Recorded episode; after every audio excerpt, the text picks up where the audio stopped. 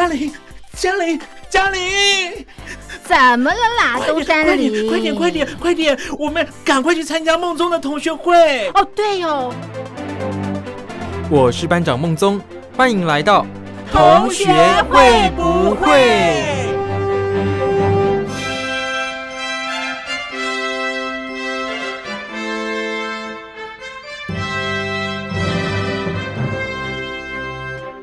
各位小伙伴，我是苏燕。前阵子啊，阿妹张惠妹在台北举办了一连串十几天的演唱会哦，真的是让人非常的着迷啦。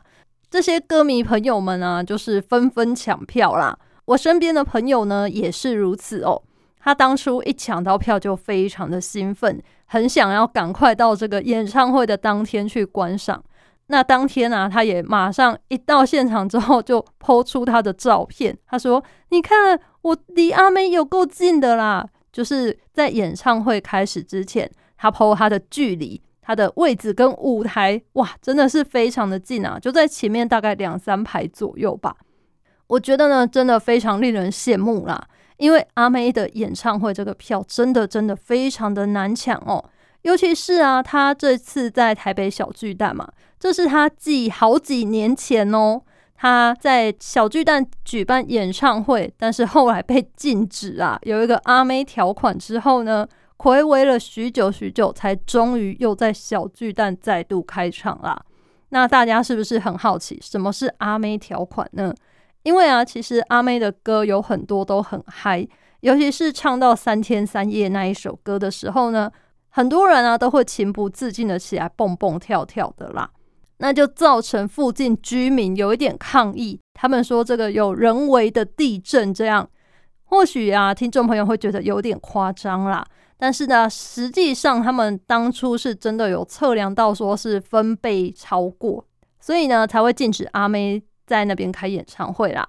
也因此这一次啊，阿妹他们就特地特地拜托歌迷朋友们不要再跳了。用拍手鼓励来代替尖叫以及这个蹦蹦跳跳的哦，也就顺利的让这个演唱会落幕了。这样虽然中间啊隔壁居民还是有去抗议啦，不过抗议的声浪已经比之前小很多了哦。那说到阿妹这一次的演唱会啊，那其实啊，她这一次的主题啊是颅内高潮，就是 ASMR 这一个啊，大家就觉得说哇。真的是非常的特别。那他的演唱会的布置啊，也是有搭配这个主题，弄成一个就是他用这个 LED 墙啊，围绕在观众的四周，让你觉得说你好像就处在他的脑袋里面哦。那当然，现场的音效跟灯光啊，也是完完全全都搭配在他这个主题里面啦。有趣的人呢，真的都是非常非常的嗨哟。那阿妹她自己呀，也精心为她的歌单做了一个调整。除了有嗨歌之外啊，当然也有一些比较她私人个人情绪的歌嘛。阿妹她自己也说啊，要安排一个大家都喜欢听、大家都想听的歌，很简单，因为你想，她是一个这么畅销的歌手嘛，她脍炙人口的歌有这么多。但是啊，对她而言，她更想要表达。他自己内心的情绪，他的情感给大家，所以啊，他不只会选一些大家想听的歌，他还选了一些他自己想唱的歌哦。那至于有什么歌呢？大家可以有兴趣的话，自己上网搜寻一下他的歌单啦。因为呢，虽然演唱会是同一个主题嘛，但是每天的歌单呢，大大小小、多多少少都会有一些不同啦。有兴趣的朋友们呢，可以自己再找看看，这样。那他这一次的这个主题啊，颅内高潮 ASMR 嘛，这个名词啊，其实是一个知觉的刺激啦，就是说利用声音啊，听觉进行刺激，然后让你有一种愉悦的反应啊。有蛮多像现在 YouTube 上面有很多小影片啊，或者是有一些直播，它其实呢都是有这个 ASMR 在里面哦。最常见、最常见应该算是吃播吧。我觉得呢，有蛮多这个吃播的影片啊，都会是呃很多人喜欢看啦。但是对于我自己而言呢，是蛮排斥的，因为我是一个 不太喜欢听别人吃东西发出声音的人啦。当然，如果是吃什么很脆的东西，可能会有一些咔吱咔吱声，这个我觉得很正常。但如果是其他咀嚼的声音的话呢，可能就是呃，我会蛮排斥的。所以这一类的影片通常我不太看。但是我看了 YouTube 上面的影片啊，有蛮多就是有标榜 ASMR 的影片啊，他们的点阅率都特别高。所以也许是大家一方面好奇。那也许真的有些人可以透过这个达到让他觉得嗯蛮心情愉悦的状况啦。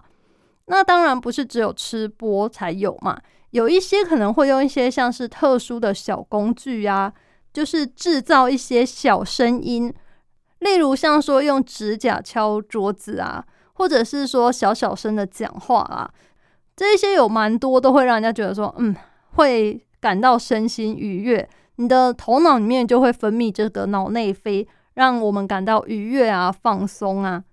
所以呢，观看这个 ASMR 的人啊，其实大家最主要都是想要追求一个身心放松啊，让心情比较好这样。所以如果大家有兴趣，不妨也可以去找看看啦。也许啊，你就会从此爱上这种这一类型的影片啊，或者是类似声音的档案，也不一定啦。相信大家稍微搜寻一下，应该会有蛮多类似的东西出现啦。另外，也有人说啊，听到这种声音会有一种莫名的疗愈，然后情绪比较放松，甚至啊可以助眠哦。那例如啊，现在比较大家可以想象到的声音啊，比较常见的像是写字的时候的声音哦，就是各种不同的笔啊，铅笔、圆珠笔、钢笔。或是他使用不同的纸张所写的写字的时候产出的这种写字的时候沙沙沙沙的声音，也有人蛮喜欢的。那另外呢，是一个就是擦唇膏的时候的声音哦，很难想象说这么小的声音也会有人有反应吗？不过呢，这种真的是有哦，像是。从打开唇膏啊，然后转那个唇膏，甚至到最后擦完唇膏之后抿嘴巴那种小小的声音都有被收进去。所以呢，这种平常时候你可能比较容易忽略的声音啊，可能它被放大了之后会造成一些奇妙的反应哦。另外还有一个我觉得蛮特别的，是剪头发的声音哦。网友有说啊，这一类剪头发的声音真的要细细的挑选哦，因为啊。用好剪刀，真的好的剪刀来剪，跟剪真的头发的时候，那个声音是不一样的哦。大家可以试试看啊。如果你剪刀啊，就是空剪，跟真的剪东西，它发出来的声音呢是截然不同的。也因此啊，网络上这一个帮人剪头发的声音这一个东西，也是大受 ASMR 爱好者欢迎的啦。不过也不一定是真的，每个人都非常的喜欢啦。大家还是要自己评估看看。如果你听了一点点，觉得哎好像还不错，那么你就可以继续试着听。那如果有些人真的听了觉得哎不太舒服、不懂哎，或者是有些人其实蛮讨厌的，他听了会觉得嗯耳朵很痒，或者是跟我一样就是不喜欢吃播那种咀嚼的声音的话，可能你就不太喜欢啦。所以。尽管这个目前啊，科学上没有说很明确给他一个解释，或者是说分类啊，为什么你会喜欢或讨厌，或是甚至它到底有没有帮助于放松呢？这个都是一个还算是科学之谜吗？还没有那么完全的被解释啊。不过如果有兴趣的人可以上网找看看哦，或许在你下一次失眠啊，或是焦虑的时候，你找一个这个影片来听听看。搞不好真的会有奇效哦。那最近啊，其实苏燕我自己在生活上遇到了一些不顺心的事情啊。当然，遇到这些算是不公平吗？不正义的事情呢，你总是会在心里觉得有一点生气，甚至会很愤怒啦，会很想要找人发泄。可是啊，当我生气了两三天之后吧。我觉得好像一直生气下去，对这件事情，或是对于我这个人来说呢，呃，好像没什么帮助，就是于事无补啦。然后呢，对我的整个生活好像也没有什么帮助。当然啊，你说会因此你就好像完全把它放下吗？也是不可能啦。因为啊，我到现在想起来还是觉得很生气。可是呢，我渐渐学着说，从不同的角度去看它，或者是说呢，想一想这件事对我的生活到底是不是造成真的有那么大的影响呢？想一想又觉得，其实好像只是一个当下的情绪反应啦。它对我的生活来说不会造成真的很大的影响，或是很大的困扰。你只是一时的情绪不爽、不高兴，但是呢，它对于你以后往后长远的生活来看，其实好像是没有很大的影响的。那么想到这里之后，我就觉得好像比较能够释怀啦，就觉得自己好像也没必要就是一直这么生气，把这件事情一直放在心里耿耿于怀这样。试着慢慢的把它放下吗？不知道各位小伙伴有没有过这种感觉哦？就是当下很生气，但是事后你想一想，就觉得嗯，好像没有必要这么生气啦。可是呢，你又不甘心，没有办法完全的把这种事情放下哦。那不晓得大家遇到这种事的时候都怎么排解呢？我自己现在是就是会讲给朋友听啊。我觉得呢。如果啊，把事情讲出来是一个比较有助于排解情绪，你不会一个人一直想，然后一直气，就是一直在心里生闷气，那有可能啊会导致你变成很容易钻牛角尖这样。所以我就决定把它说出来给朋友听。那当然呢，想说的话呢，一定要慎选朋友啦，最好是选一些就是可以赞同你的人，然后呢会跟你同仇敌忾。他会陪着你一起骂一骂，然后发泄一下，但是呢，不会再到处去讲给别人听哦。有时候呢，你说一说，但是呢，他可能又去说给别人听，反而这件事情就会有一个嗯不太好的效应吗？就是越传越远，或是被别人添油加醋啦。这一点哈，希望各位小伙伴一定要记得哦。想要发泄情绪啊，找人说一说是很好的，但是啊，说一说有对象呢？真的是要好好的挑选一下啦，不要不小心找错了人，那可能呢会给你带来另外一种不一样的困扰哦。我相信啦，可能是过个一两个礼拜，甚至一两个月后，对于这件事情，我可能就会比较容易放下嘛，就比较不会再像现在这样，每次想到的时候就这么的生气，这么的不愉快哦。但是啊，要让我完全忘记这件事，我想是不可能的啦。是不是有一点夸张？但是我相信每个人多多少少都会遇到类似的事情哦。尤其是当你觉得自己受到不公平、不平等的待遇的时候呢，这种感受已经是特别的明显的啦。只是我们到底要怎样才能够让自己心情好一点呢？可能就是每个人自己的排解方式不同啦，要找到让自己能够舒压啊、看开一点的方式吧。希望各位小伙伴，如果有什么好方法的话呢，欢迎来信告诉我啊！不然呢，我真的是可能真的还要一段时间才能够平复心情吧。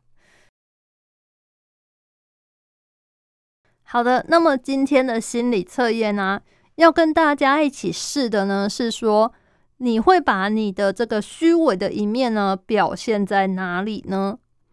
首先呢，题目是这样的。肚子饿了，你现在要选一款你喜欢的面食来吃。这个用来测验看看，你会把你虚伪的一面用在哪里呢？选项有 A 牛肉干拌面，B 韩式炸酱面，C 台式凉面，D 日式拉面。想好了吗？想好，那我们现在就公布解答喽。首先呢，选择 A 牛肉干拌面，选择干拌面的你。你的假面啊，虚伪的一面表现在言不由衷上面。有时候你是为了要保持你的优雅礼貌，有时候呢，你是为了要给对方一点面子，所以呢，你会选择把内心真实的看法吞下去。像是你会告诉别人：“哇，这件衣服你穿起来很好看。”或者是你看起来呢比实际年龄小很多，诶。你可能啊会为了迎合或是讨好别人，说了不少善意的谎言。虽然说大部分可能都是无伤大雅的，但是啊，如果常常说一些违背良心的话，那么小心鼻子会变长哦。接着呢，选择 B 韩式炸酱面。想吃炸酱面的你呢？虚伪的一面，你的假面生活是表现在社群媒体上面啊。你的社群媒体上面可能一直看起来都是光鲜亮丽的，像是可能最近去哪里旅游啊，或者是住了什么高档的饭店，甚至啊是跟朋友去哪里吃了哪些米其林美食。你总是会勇于在各种社群媒体上大方的分享自己多彩多姿的生活，让别人总是觉得既羡慕又嫉妒啊。但是所谓的报喜不报忧，应该就是在说你哦。很多时候呢，这些啊都是你刻意对外经营的完美形象，但是你真实的生活真的有那么幸福吗？当然，只有你本人最清楚啦。接着呢，选择 C，清爽的台式凉面。选择台式凉面的你，你的虚假呢是表现在你的外表和内在会有很大的反差，别人总是看错了你，以为你很贤惠，但原来你是家事白痴。以为你是很闷的阳光大男孩，但原来你感情细腻，而且哭点很低。或者说，别人以为你可能是一个很冷漠的人，但其实你是一个内心热情如火的人啊。所以要说是你太虚伪吗？太会假装？那么我觉得可能是要怪对方世人不明吧。如果说硬要说你很 gay 掰，那么真是错怪你啦。最后呢，选择 D。日式拉面，想吃日式拉面的你呢？你的假面虚伪生活是表现在朋友亲疏远近不相同上面啊。因为呢，在同事啊或是陌生人眼中的你，可能总是彬彬有礼的、亲切友善，是完美的好人呐。可是如果是你的至亲好友呢？大概他们不会这么认为吧？因为在外面你会戴着厚厚的面具，跟人保持适当的距离。你只有回到自己温暖的小窝，或者是在亲密的好友面前，才会卸下心防，舒舒服服的做自己。什么古怪的缺点呢？可能会在那个时候都会出现啦。所以不免让你的好朋友惊叹说：“哎，你怎么人前人后差那么多呢？”今天的心理测验啊，就到这边啦。肚子饿了，选一款你喜欢的面食，可以测验看看你的假面生活表现在哪里。也就是你虚假的是在哪一个方面呢？有时候呢，我觉得我们难免都会在外面表现出我们想表现给别人看的那一面，而不能够很真实的做自己啦。但是啊，如何要在真实做自己以及虚伪的做表面功夫，在这个两者之间取得一个平衡呢，可能就非常的难拿捏啦。希望各位小伙伴呢，不要为了要在外面当一个好人。然后呢，就完全丧失了自我啊！常常会有人来信说，他在办公室的时候呢，或是在同学之间，因为不想得罪对方，或者是不好意思拒绝对方，结果呢，答应对方做了一件事之后，后面接二连三，可能就会再有下一件事、下下一件事。每次只要发生什么事呢，别人永远都会想到找你帮忙。但是啊，他们的找你帮忙，真的只是把你当成一个帮忙的人，而不是那种把你当好朋友啊，希望你帮一下忙。那下次大家互相帮忙，不是这种哦。那要怎么避免这种状况呢？我想就是可能要勇于说不了啦。这个呢，各位小伙伴们之前如果有在收听我们 节目，应该就知道苏燕呢是很鼓励大家勇于说不的。千万不要每个人来拜托你，你都说好，久了你就变好好先生、好好小姐。那么别人要在拜托你的时候呢，你就真的不能也不好意思再拒绝说不了。这么一来，事情都变成你在做，诶，也太累了吧？不需要这样哦。那如果你对我们节目有什么建议，或者是说想给我一些鼓励的话呢，欢迎来信告诉我。一般邮件可以寄到台北北门邮政一千七百号信箱。电子信件请寄到 lily 三二九 at ms 四五点 hinet 点 net，只要写同学会不会苏验收，我就能收到喽。那跟大家预告一下，我们从下个月开始就会来举办我们的听友活动啦。那这一次的主题是什么呢？让苏燕我再好好的想一想，之后呢，我们一定会在节目中公开公布，也请大家到时候踊跃的参与哟。那今天前面提到阿妹举办演唱会呀、可能会让很多人觉得很羡慕，因为现在全球疫情还是在一个比较没有好转的状况吗，每天的染疫人数一样是那么的高啦。但是啊，随着欧美国家他们逐渐改变他们的政策，现在多数的欧美国家都是一个与病毒共存的政策了。那现在台湾，我觉得好像也渐渐开始有点转向这种趋向了啦。主要我觉得原因有几点哦。首先，当然是因为大家打疫苗的这个覆盖率都提高了嘛。现在台湾啊，打两剂甚至啊打三剂的人都已经非常的多了。